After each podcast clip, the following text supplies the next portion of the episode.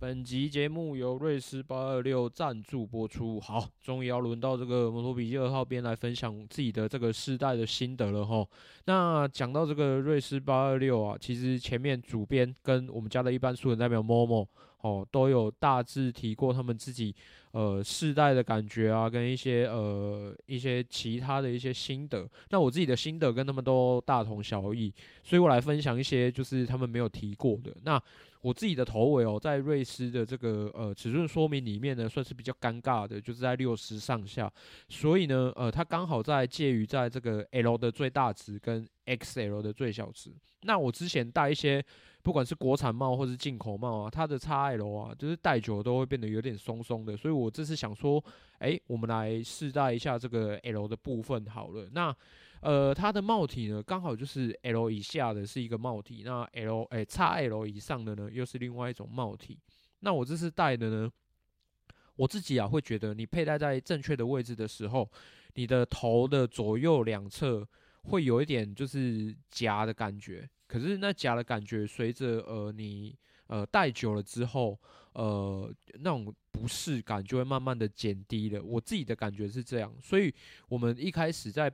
介绍瑞斯八二六的时候，才会一直强调说，你一定要去现场佩戴看看，因为这样的感觉才会是准的。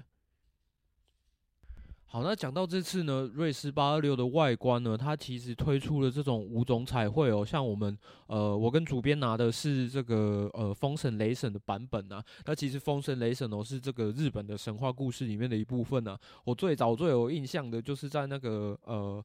柯南的作者啊，他之前画的那个呃，台湾翻译叫做《城市风云的》或是《九龙珠》，你们有印象的话，呃，风神雷神，我一开始知道这个神话故事，就是从那部漫画里面呃得知的这样子。那某某他选择的是素色的水泥灰，其实看起来都是非常非常不错的。那除此之外啊，他还有像迷彩啊，然后像这个音速小子或是呃史迪奇的那种。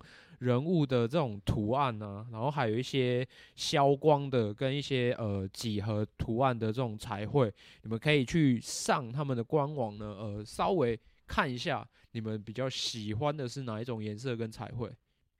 好了，那我的介绍就大概到这边。再次非常的感谢哦，瑞士给我们的这次机会来试用他们家的产品哦，那也让我们看到，诶，国产帽好像呃，不管在外观或者在实际的佩戴上面，有走向一个呃越来越不一样领域的一个地步哦。那呃，不管怎么样，都呃相信推荐给大家，让大家多一个选择。好，那再让我啰嗦一下，然后其实我现在自己在录音的时间呢是除夕的下午快要四点。那我们这次节目的内容呢是，呃，去年银石战前戏吧录音的存档。那主要就是谈论我们自己三个呃在过往就是一些对于白牌速克达的一些印象啊，觉得哪一台车的 CP 值是最高的。当然啦、啊，对我们三个来讲，我们已经出社会很久了，所以。就是有一些东西吼，或者是有一些资讯，其实我们没有办法像哦，像 Bike-In 啊，或者是像呃很多的机车资讯网他们的呃资讯这么的完整，所以我们讲出来的可能就是只凭我们单凭我们的印象，或是我们看到的影片下去做一些就是呃自己心得的分享啊，大概是这样子。那也让我消耗一下存档嘛，对不对？不然我们每一次像这种休赛期，其实。要讨论一些有的没有的，其实对我们来讲也是啊、也要感谢就是大家不弃嫌啊，因为呃，虽然我们现在今年到现在的 Podcast 流量没有说呃跟去年比起来没有大幅的成长，不过算是有维持在第二季的这种水水准啊，对啊，所以还是非常非常感谢大家，那就先祝大家新春愉快。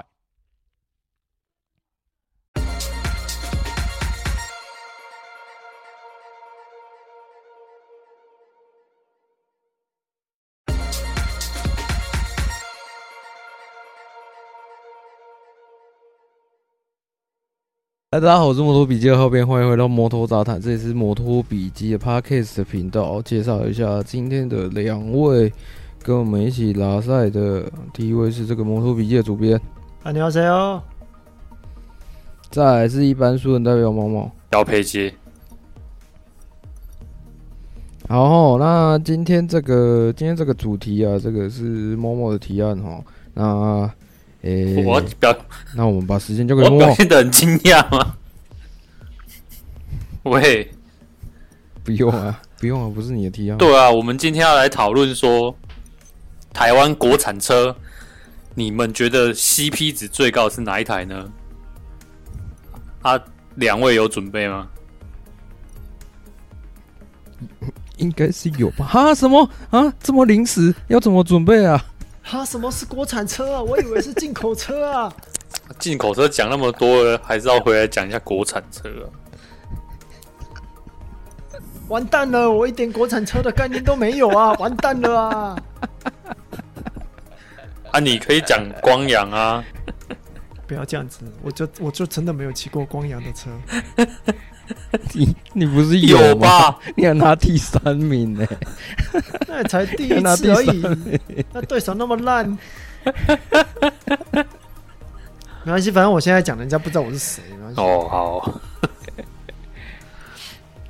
而且你还改名字？对啊。没有，其实最主要的是那个比赛根本，哦，那个比赛超早的，那是第一场光阳办的比赛。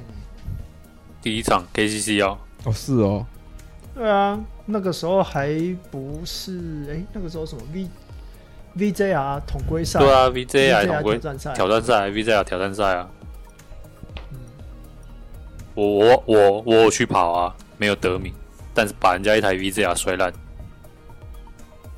第一台。真是太优秀，对，太优秀。第一台摔烂就是被我摔。那个时候是不是？那个时候是不是还是一一百啊？我记得那个时候是一百，对不对？没有啦咦 J J R 才是一百啊，V J R 没有没有没有没有没有没有没有，他办那个挑战赛就是一一五了。没有，你们都记错了。一一五。一开始一开始在那个那个造桥哦，那个时候刚推出来的时候是 V J R 一百。哎、欸，就只有那一次是一百，下一次就变一。对对对对对对，然后他他拿来挑战赛是一。说光阳前是不是？对啊，没有啊，反正 VJ 啊不知道都已经死到哪里去了，现在也也不推 VJR 了，没差了。哦，你说人家死去哪里？好啦，我们那个齁，还是拉回来我们的主轴，就是。嗯，我们要来讨论一下。我觉得呢，在过去这十来年间呢，我觉得最 CP 值的国产车就是那个 J 步步。对，怎么说？怎么说？一，它价格啊，从二零一一年哦，好像第第一次发表是在二零一一年的时候，那时候才卖六万四啊。但是空车价啦，可是我记得那时候新进站，我我有点忘记新进账，我那时候买是哪一年买的？二零零九还零八年，我有点忘记了。那时候是六万四。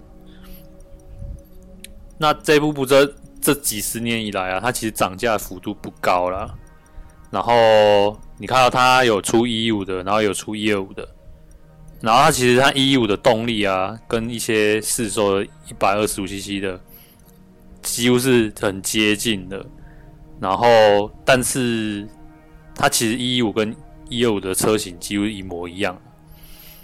但是那个它变说你你看你是哪一台一百二十五 CC 的车架，可是它只装十寸胎。那这时候通常会觉得说，哎，可能脚会不稳。可是实际上它骑乘起来齁。真的是四平八稳的，它没有什么感觉哦，好像会飘啊什么的。然后它车重又很轻，啊，好像不到大概一百公斤以内吧。对啊，然后你看它的最大马力在那那时候出的啦，二零一一年的时候，它最大马力是十匹马力，然后在八千七百五十转的时候会产生。然后它的那个扭力值啊是九点一公斤，诶、欸，那什么牛顿米。公斤米忘记了，会在六千七百五十转的时候产生。哎、欸、呀，你有你有在听不啊？那么魔性啊？我有啊有啊有啊我给戏啊麦金丁当然有当然有我们很认真在听，我我只是在想说，我们很感动，你做了那么多功课还有数据。对，等你讲完之后，我我我们有打算要提问的。哦，你提问我就会说啊，怎么？啊，回到，啊，就是他那时候，他其实这十几年来，哦，它最新的这一款马力好像有降低。但是它的那个扭力值就有增高，然后当然是，APGO 最近有联络你是不是？没有啊，怎么可能呢？我们没有，没有是，是好，没事没事，那你继续，那你对不对？那而且你看哦，他那时候，诶，二零一一年初的时候就已经是前后双跌了，这在当时候真的是震惊了所有人。诶，要做到前碟就已经了不起了，还前后双碟。对不对？然后那时候的油耗啊，二零一一年那初代版的油耗，虽然说那时候是那个效率，哎，能源效率哦，好像四级能源效率哦，它那个定速油耗是五十四啊，然后市区油耗是三十六，然后最近最近最新版的二零二二年款啊，好像市区油耗变四十多吧。对啊，然后应该这个看起来能能源效率是提升的啦，但是一样都还是一样都是十寸胎，然后甚至它最新的它那个什么喷射引擎，应该说喷射喷油嘴哦，解流阀，嗯，然后跟、啊就是、跟 Bosch 合作，所以喷射喷射电脑对喷射电脑，嗯，然后跟 Bosch 合作吧，比如说它其实但价格。我好像诶诶、没有查最新的、啊，但我记得我那天我瞄一下，不算贵啦，不算贵啦。对啊，这这这几年下来，它其实就是一台四平八稳的车啊，而且哦，车厢容量又很大，然后车厢里面的空间就不会有什么很奇怪的凸起来或凹凹进去的空间啊，就是一个很方正的。车厢，我们说选房子就要选那个方方正正的，里面不要太多梁柱，不要太太多凸点凹点，那这个就是个好房子啊。那车厢也是这样子啊，你要一个很空间很很舒适啊，你就可以很很好摆东西，对不对？所以综合价钱嘛，然后你看十寸胎又便宜，但是然后车子又不重啊，结果骑起来四平八稳的，然后又前后双碟。对不对？然后最新的这几年、近几年的都有 ABS，它好像也是当年第一次有搭载 ABS 的车，好像就是从 B G O 开始做起吧。对啊，那是哦。对啊，然后油耗又很漂亮，真的骑起来那是实际骑乘啊！我实际骑乘过，就觉得，而且我我原本呃，我有两个朋友，有一台是一二五的，然后有一台是一一五的。但是一五那台，它没旁边名牌都掉了。我我我原本以为是一二五，但后来看它行照，哦，原来这台是一一五。它那个动力表现让你觉得不觉得它是一台一一五的，应该说动力表现会让你觉得这就一二五 CC 的车啊。但实际上它你看少人家十 CC 的输出，对不对？但是应该说少十 CC 的那个什么燃烧式的表现吗？我因为太太久没有碰着，就排气量啊啊、呃！但是你看那个马力没有没有改变啊，它马力还是很很强啊，然后扭力值也很高，这骑起来是很舒服的啦，对啊，所以我觉得这这十几年来国产车 CP 值最高应该就是这台，嗯，以上，这就是我对于我提的这个问题想到的车种。对啊，这这真的，而且价格不贵呢。那那，那这台车这样子有反映有反映在他们的市售表现上吗？市售表现，你觉得就是一般在路上，就是一般在路上，你有很常看到这台车吗？哎、欸，我觉得它能见度不算低呢，当然不像某些国民车款那么夸张啦。毕竟，哎、欸，好像去年还前年以后。出了一版那个什么十万台，因为全台诶、欸、累计销量十万台，所以出了一个什么经典配色哦。然后那台经典配色好像限量一千两百三十四台。对，我觉得它能见度算有，对吧、啊？是有反映出来哦。但是好，我还提到啊，应该说，我觉得它 CP 只是还有另外一个地方啊，它维修起来是方便的。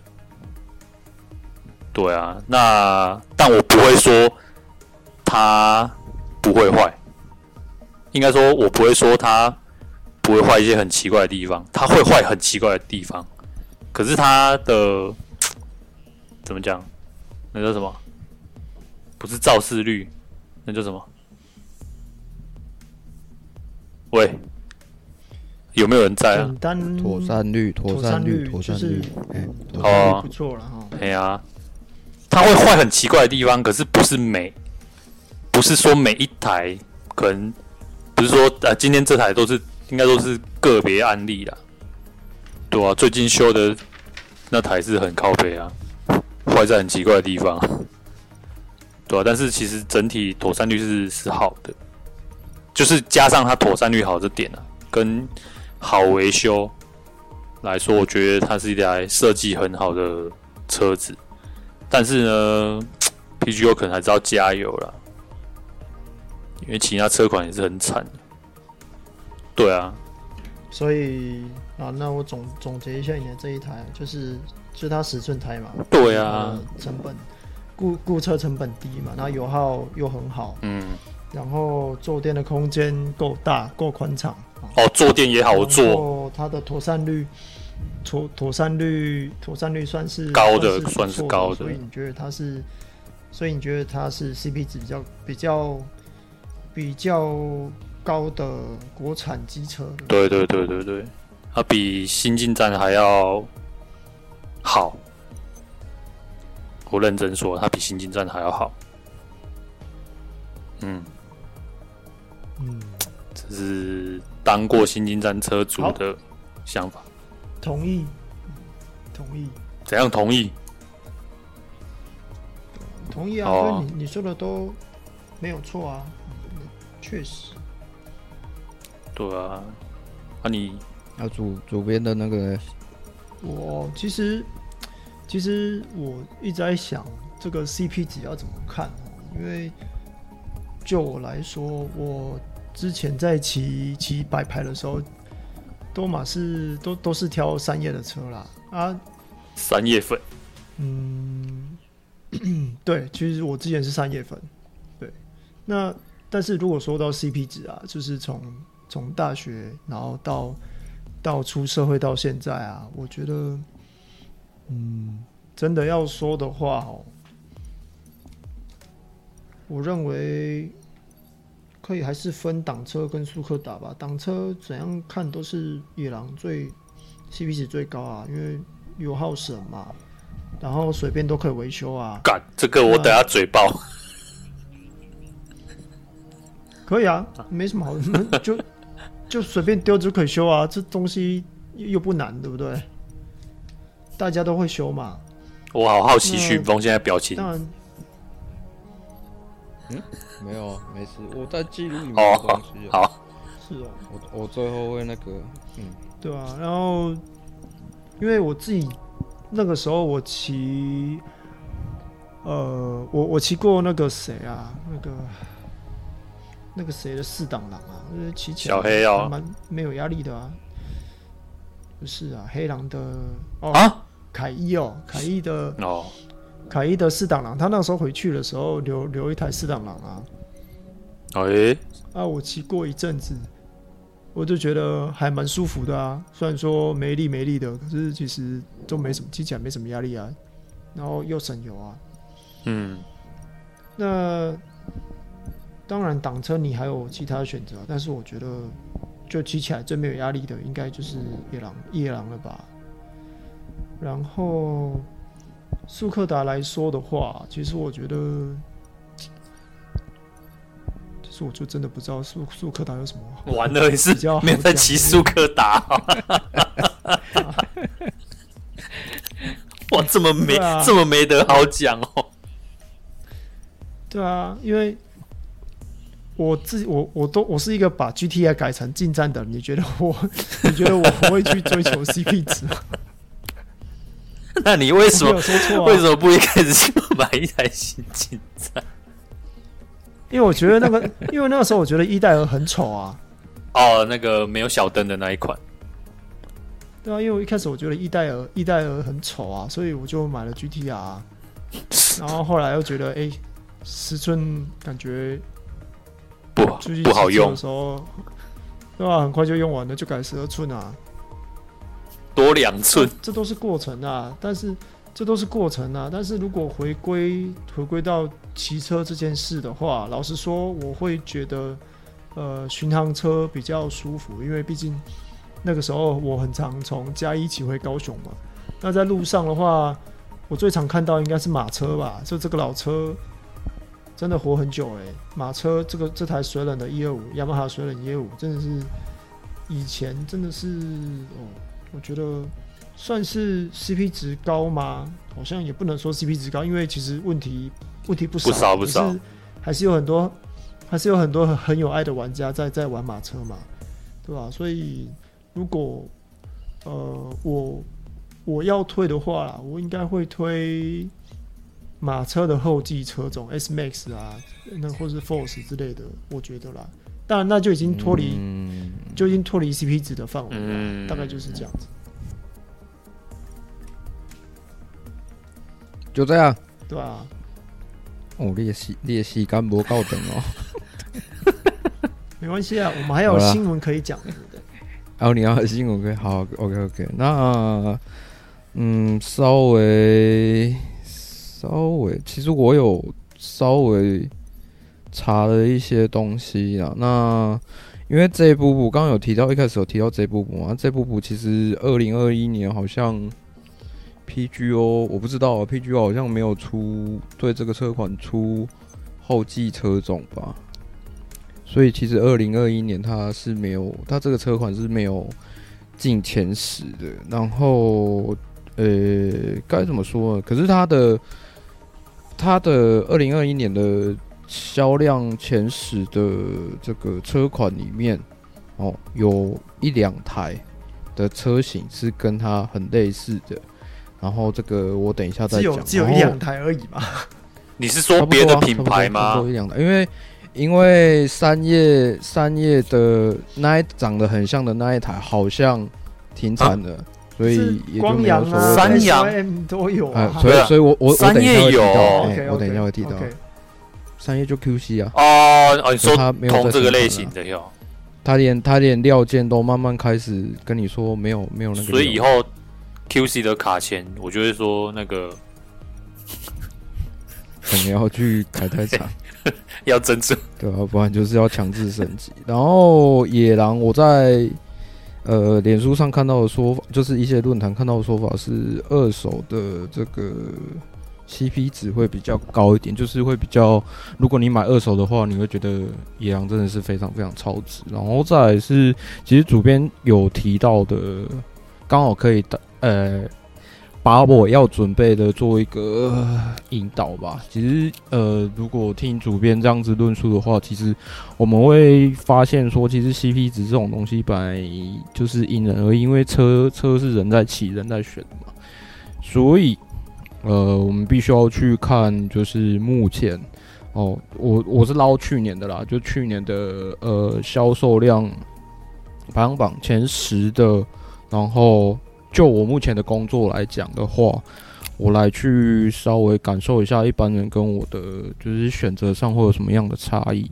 然后讲到其实呃，我稍微看了一下 YouTube 上面前销售前十的这个车款啊，大部分都还是那三件啊，也就是说像 PGO 啊、洪家腾啊，他们相对来讲还是比较弱势，排不上榜是不是？然后。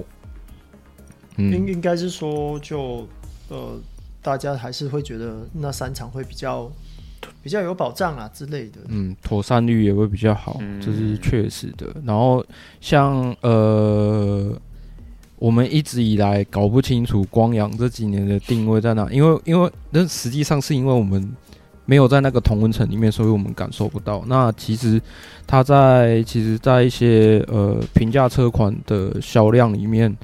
哦，在这份榜单里面还算是还算是不错的哦。包含那个万万年第一，相信你们应该都猜得到是哪一台车。G T 一二五，对啊，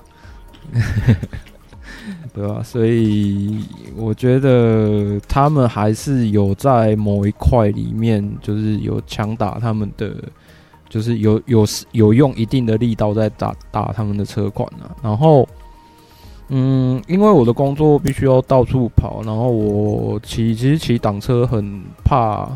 我最怕的是下雨，因为下雨的话，就是如果你要载东西、要背东西会很麻烦。嗯，所以我有稍微看了，就从前十挑了。哦，这样也有五台哦，欸、呃，大概五台。等一下，然后，嘿，我现在看的那个前十，我觉得那个名单好好诡异哦。等一下我们再来讨论好了。哦，我不知道，我不知道，我看的跟你看的是不是同一个？第十名就三叶静好嘛。啊、那其实呃，进家族里面，虽然这一台静好它已经不是旧的，比方说 EV 四啊，还是什么那些的那一些那一些引擎呢，可是呃，它用的是 Blue Core。不过它那个进家族啊，如果要从远古时代开始讲的话，它上一代应该可以叫劲风光吧，光然后。有提到“光”这个字哦，然后又可以拉出那个以前光字辈的，像什么迅光、荧光啊，好可怕、哦。然后又开始变成到风光啊，风光 SV 啊，SV Max 啊，然后一直演进到最后跟呃近战合体的那一台叫 GTR 嘛。对啊，大致上的一个演化的过程大概是这样。然后其实中间有还蛮。还蛮多台蛮经典的吧，像那个迅光，它就是三相发电啊。你看以前的车就有三相发电，然后到最后都不知道为什么就没有了，我也不知道为什么。但是它的它的车型就是比较方方正正的那一种，比较不像现在呃战斗感比较够。然后再就是嗯，哎、欸，我想提一直到风光哎。迅光后面是顶级迅光，对不对？或是或是顶级迅光，或是风光那边。我想要谈的是它的嗯前十二寸框啊，那那个时候我把它拿来改在 GTR 的后轮，那个是热门改装品。对啊，对啊。因为后面很多像风光啊，或者是 SV 啊、SV Max 啊，都是改十二寸直接直上就好了。是哦，大致上是这样。然后 SV Max 这一台是我第一台车，然后它有一个很可怕的点是，它虽然是化油车，可是它的如果你什么都不动的状况下，它的原始油耗很可怕，就是这样子，五十？大概应该应该可以到，应该可以到五六十，这么厉害，好可怕，很可怕的油耗，对啊，这么厉害。就你知道，大家大家都会手贱拿拿去改，嘿，那改一改以后就没有那个用。然后呃，那一台那一台算是三叶有一点点开创之后，都变成就是我们呃印象中白牌速克达都是那个形状的一个算是始祖吧，我觉得啦，嗯、我觉得啦，就是、就是那个嘛，车头大灯翘屁股嘛。开始对啊，都开始走那种比较尖锐的路线，大致上是这样子。然后不过其实一直到静好的话，我看他的介绍，我觉得嗯，这台还是差了一点，所以我又在我又在往前看了。然后到第八名，第八名这个这一台车我有点讶异啊，呃，我我不知道说 Mini 一一零原来销量还算是不错的，因为 Mini 一一零就就是。这一步步的差不多，长得差不多的那种，就是同一类型的车，没错啊，对啊。但是这个可能要去想一下，说光阳跟那个 PGO 中间到底有什么样不一样的地方？那从它里面的介绍，其实 Mini 已经被配备了很多配备哦，像那个 Momo，如果你还有印象的话，我们之前看小三在 Gogoro 的那个有没有？你说。试乘发表会啊，它不是分两个级距哦，对啊，对啊，对对对对对，给女生起的那个。可是这些东西，我觉得光阳很厉害的一点是，他就全他就全给你了。它什么 USB 啊，然后车厢大空间啊，那前置物空间我觉得应该不用讲吧，因为两阳两阳车系的，我觉得前置物空间我觉得一直以来都不是太大的问题啊，就前或者是说前置物箱，它模具没有改啊，对啊，就是。对啊，你你可以，你就是你有东西就可以放在里面，嗯、那个那个不是什么太大的问题。嗯、可是像小三那一天，就是我们看的那支影片，狗狗肉它有一些东西不给啊，是你还要再，就是变成是选配，嗯、对、啊，还要再加价才会有。那有了还不太好用，这样子。哦，你说狗狗肉不好，我觉得用 那小三讲，可以，太棒了。因为 Many 一零，我记得那时候我忘记是大几了，反正那时候就田中千惠代言的第一代的时候，然后我对这台车的印象，哎，不知道该不知道该怎么讲啊。他那个该死的机械式码表现，如果可以，他那个通病如果可以改掉的话，应该会应该会比较好一点。开始那个烂到不行欸。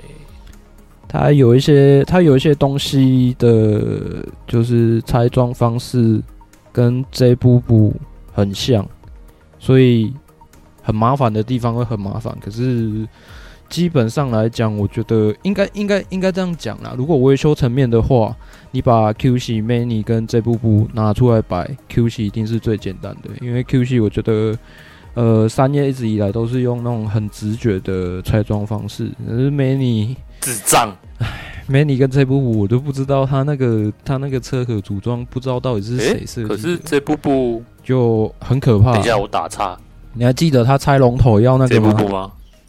这部部吗？他下盖要他下下盖要拆是要连是要连那个前突出跟下面那一块要全部都要下掉。这个我知道，我有拆。你是说 Many 还是这部部？我一个朋友，这一部这部部啊，因为我有一个朋友，他的那个钥匙锁在那个。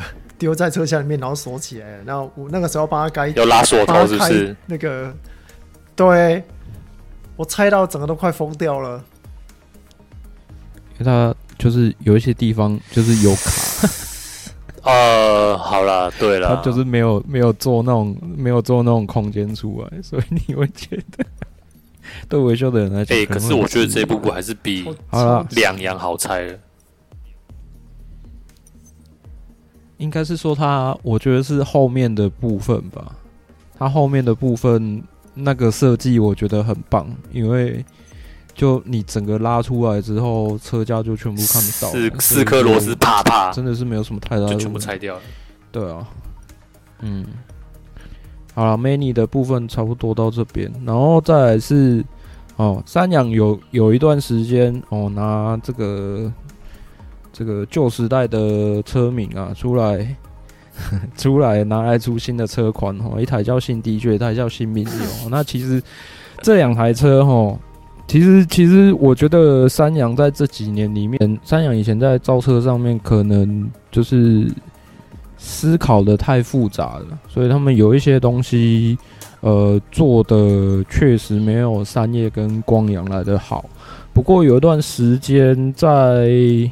其实，在 GTR 叉或是一些平价车款上面，我已经有稍微的感受到有一点点的不一样了。可是有一些通病还是在。然后一直到呃，现在这一台新迪爵它有进前十的话，我稍微看了一下，那其实也都差不多啦，就是呃。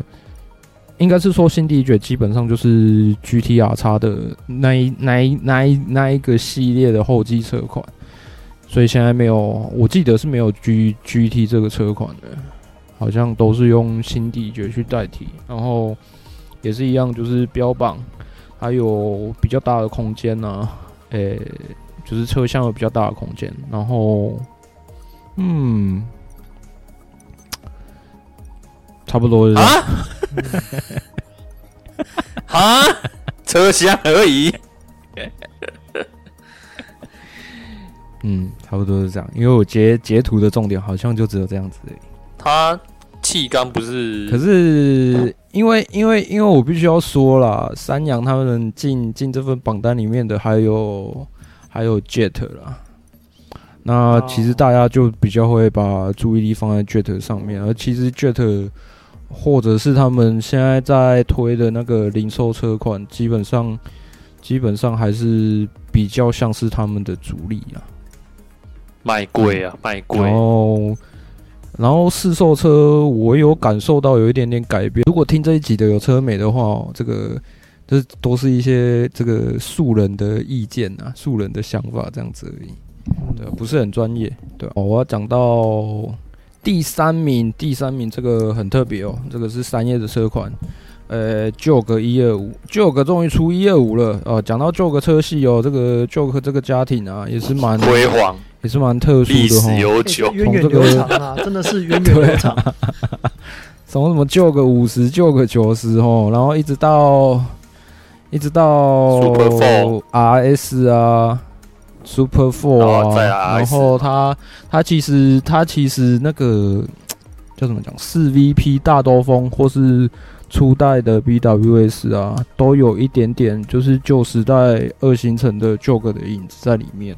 对对。然后一直一直到了 Juke 几把，应该是说一百 CC 的车种好像现在比较式微，嗯，但是现在好像大家都。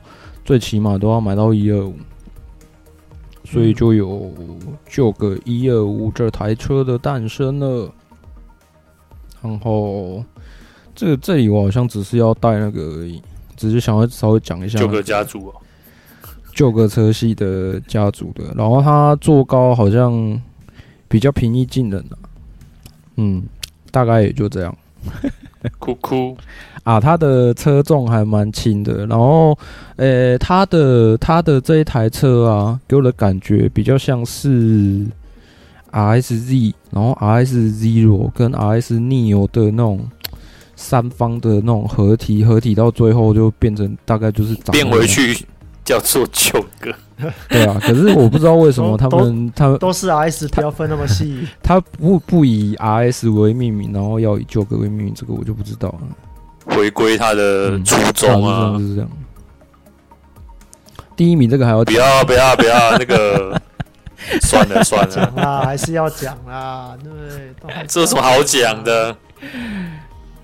好，其实其实我必须要讲 啊，我这样这样这样子好了，我把一部分就是默默你可以补充一些。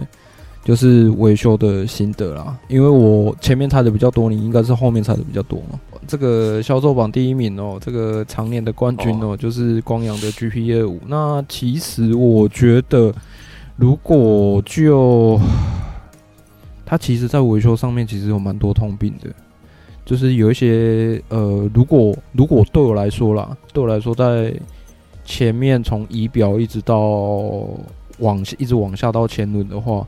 它其实有蛮多不少那种，就是不痛，对我们来讲是不痛不痒的小问题，你知道吗？它可是它有的时候会一直频繁的发作，就是你要不断的隔一段时间就要去花这一笔小钱，去就去处理它就对了。对对对对对对对。然后，然后该怎么说？其实我觉得这一台车它维修上面还算方便好处理。对，可是这是前面的部分。那 Momo 你觉得后面的部分？后面哦，那排气管哦，后面啊，排气管那个就是奔腾车系的通病问题吧？永远锁不准，三个洞都对不到。可是其实我觉得那个那个还好啦，因为那个，嗯，只有只有你要换后轮的时候才会拆吗。对啦，其他嘞？它的车厢是不是也是那种？有吗？有没有觉得你？你觉得？你觉得你猜到哪哪个部分，你就会觉得很很堵然的那种？它是不是那个车厢是里面还有一个多一个凹凹槽那台？我有点忘记它车厢长什么样子。我也忘记了。我觉得，然后嘞，还有还有啊？我觉得最那个的是前斜板。我只是我先讲前面好了，前斜板吧。嗯，它那个卡榫真的是每一台都不一样，嗯、而且它它就是那种硬卡，它就是硬卡上去，所以你完全你螺丝拆掉之后，哦，因为你看哦，三三阳不三叶，它就是螺丝拆掉之后，它有个让你撕裂的地方，然后往某一个方向翘一下之后，然后拍一下卡榫的点，它就整片拿下来。我跟你讲，拆光阳前些版，那个客人如果在，他可能都会想说：这到底会不会拆啊？你是想要把车弄坏，对不对？错，就是要这样拆。暴力暴力破解法就对啊，他暴力破解他你已经知道卡榫在哪里，然后都拿那个呃专门在撬卡榫的那个塑塑料棒，你这么一直戳，没反应就是没反应，搞到好像要把整台车子拆掉一样。我他妈真的是不知道你们的卡榫到底是怎么装。哦，你说后面哦，哎，侧条也是啊，侧条就是为什么？就是它的侧条也是那种要往前推的那种。我有点小忘记，我我现在其实有点把 G P A 五跟反正就是反正就是踏板下面一个卡榫啊，然后后面几个也是你要，就是它那个孔后面比较大，所以你要塞进去之后。对对对，可是应该这么说，应该是。大家都进去了大的孔之后，往前推就会塞进小的孔，对不对？哦，他没办法每一个大家一起进大孔。嗯、哦，你这到底是原厂就变形，还是还是一开始组装没变形，但上车久就变形？我实在是不太懂。哦，应该是说以以我们维修的角度来讲啊，它那个有的塑料件哦，其实哦用久哦，或者是。这样讲不知道好不好？它有的时候有一些可能在拆的过程中，就是有有一点点造成它，哎、欸、嘿，就是这样子，所以它再装回去就歪了。因为它塑料件再再怎么样，再怎么样都是比金属还要软的，所以它像你们那个前面把手盖的那个螺丝啊，它有的时候到最后会锁不紧。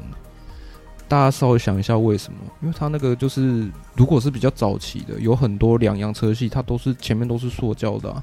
啊你螺丝有的又拿电动，那在那边一直打，啊，你急速旋转状况下，它到最后那个孔就会慢慢变大了。嗯。所以你到最后那个，就算是同一颗螺丝，它都锁不紧啊。然后，然后于是就是就是会有，有些车行就会拿更大颗螺丝锁进去。然后下次你拆下，你你下次拆下来之后，它那个强强制供氧。对对对，但但是你下次拆的，它就只有一次机会。下次拆掉之后，要再装回去的时候，他那个塑塑 料已经完全谁拆谁倒霉啊！所以你永远锁不上去。那个那个比比用原本的小颗。宝贝跟你说，哎，你怎么你怎么没装？你怎么没锁？哎，因为里面的那个塑料，整个塑料孔已经不见，你没得锁。然后你跟他讲，他会说。啊，我来说就好的，啊、我，我哪知道？他是上我的哦，我不知道说什么。对，好啦，那可是，哎、欸，我不知道，我不知道他他这一份的这一台 GP 业务，在经过六七期中之后，有没有有没有一些修正啊？这个我不知道，因为我知道。光阳有一些车种哦，他们他们就是蛮 蛮贼的，因为他们知道那个码表线，码表线跟那个液晶仪表哈，真的是有非常非常多的问题。我是说，在那个码表线，呃，一般传统是钢索式的码表线跟电子仪表的，就是组合上面，他们讯号传递上面有一些问题，所以后来有一些车种是把它拿掉，变成电子讯号的。嗯，对，然后，欸、我们是不是讲太远了？我们是不会啊，不是在讨论 CP 值这件事。哦，不，哎，我刚想到一个东西，GP 对对，它的后避震有够难拆装。哦，是哦，这个我啊，它那个不是跟也是跟奔腾一样，它上座藏在里面啊。这个可能要那个啦，你的那个发发系学长会比较专门。哦，那个我真的是猜到发系学长，发系学长最近要卖帐篷。哎，喜欢那个汽车露营的那一个。对，对。好啦，这就是我们今天那个最 CP 值的车跟最 CP 值的车行的一个讨论了哈。相信大家听完之后应该是没有什么收获。对。干话连篇。啊，没有办法啊，这就是就就就老赛主题啊。对，还是你觉得，还是你觉得你的车子其实 CP 值也很高，你也可以告诉我们啊。很贵呢。哎、欸，才才多久？做节目就是要这样子做嘛，对不对？其实 CP 值真的很高啦。什么什么东西？你在说什么话？那你刚刚不是说我的车子 CP 值？你说我们频道吗？我不是说你呀、啊，我说听的人呐、啊。哦，那么观众，你有什么喜欢的？你有什么推荐的？请来信来讯跟我们说。我们就会帮你。我怎么觉得他这样讲好像在呛人？或者哦，你直接抖内给我们就好了啊。像之前哦，就有一个抖内五百块哈啊，我希望你们不要抖低于这个金额啦。然后七月二十三那位大哥哈，如果你有听到的话，真的非常感谢你，感谢。我第一次收到有人抖那么多的，非常感谢。万分感谢，哎，那我们下周见，再见，拜拜。拜拜。